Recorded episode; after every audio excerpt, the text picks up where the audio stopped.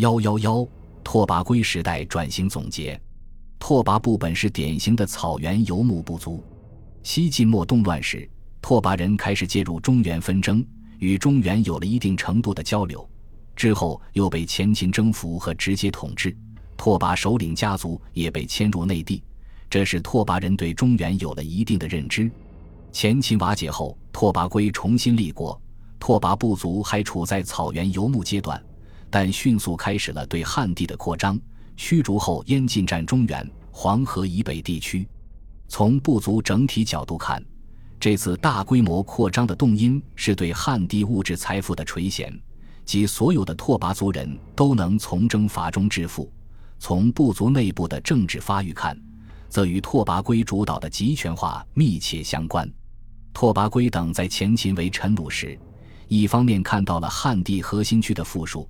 另一方面，则领略了前秦王朝君主集权的诱惑力，类似于刘邦、项羽见秦始皇车驾而生“大丈夫当如是”或者“彼可取而代之”的野心。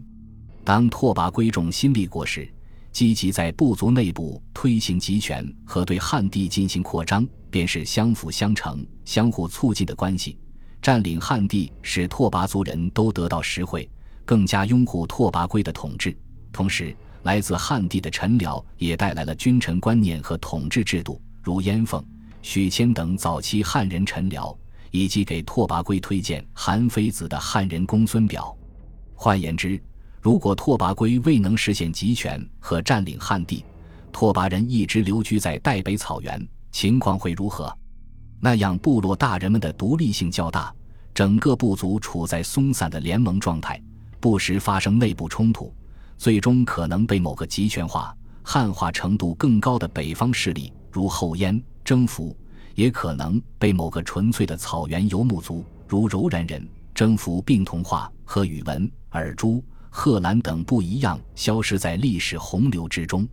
当然，这一幕并未发生在拓跋部，但却发生在了所有被拓跋部兼并的草原部族身上。在拓跋圭主导下。拓跋部只用了一代人的时间，就完成了从草原到中原的转型，以前少有这种先例。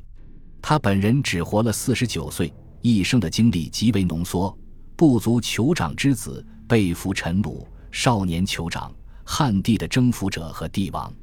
晚年拓跋圭充满矛盾，几乎精神失常，忧闷不安，或数日不食，或不寝达旦，归咎群下，喜怒乖长。为百僚左右人不可信，屡如天文之战，或有昼夜之语，追思既往成败得失，终日静夜独语不止。若旁有鬼物对阳者，朝臣之前追其旧恶，皆见杀害。其余或以颜色变动，或以喘息不调，或以行不乖节，或以言辞失措。帝皆以为怀恶在心，便见于外，乃手自殴击，死者皆陈天安殿前。于是，朝野人情各怀畏惧，有司懈怠，墨香都摄；百工偷劫，盗贼公行，相礼之间人为稀少。魏书推测，这和拓跋圭服用寒食散有关。其实，在短短二十年间，拓跋族从福建的陈鲁成为汉地统治者，种种习俗、文化和制度的差异会在一个人身上造成激烈冲突。这和北齐高欢诸子的荒唐行为颇为相似，而拓跋圭疯狂的重要影响，则是所谓“子贵母死”制度。田余庆先生认为，这是拓跋圭为保障君主集权的处心积虑之举。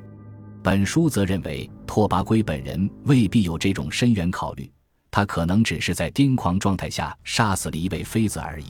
只是到后来，这位妃子的儿子拓跋嗣经过宫廷斗争继位。他无法对天下解释自己母亲的死因，遂将其美化成父皇准备传位给自己的必要准备。南齐书魏鲁传云：“毕离拓跋焘，母是汉人，为穆末拓跋嗣所杀。毕离以乳母为太后。自此以来，太子立折诛其母。虽将此封起源延后了一代人。”但显示出这种风气实际来自儿子试图解释母亲横死的隐衷。本书并非讨论北魏宫廷政治，只是以此来代表拓跋圭一代人经历的从草原到王朝生活的巨大跨度，这也是拓跋族人面对的生活、战争方式重大转型的一个缩影。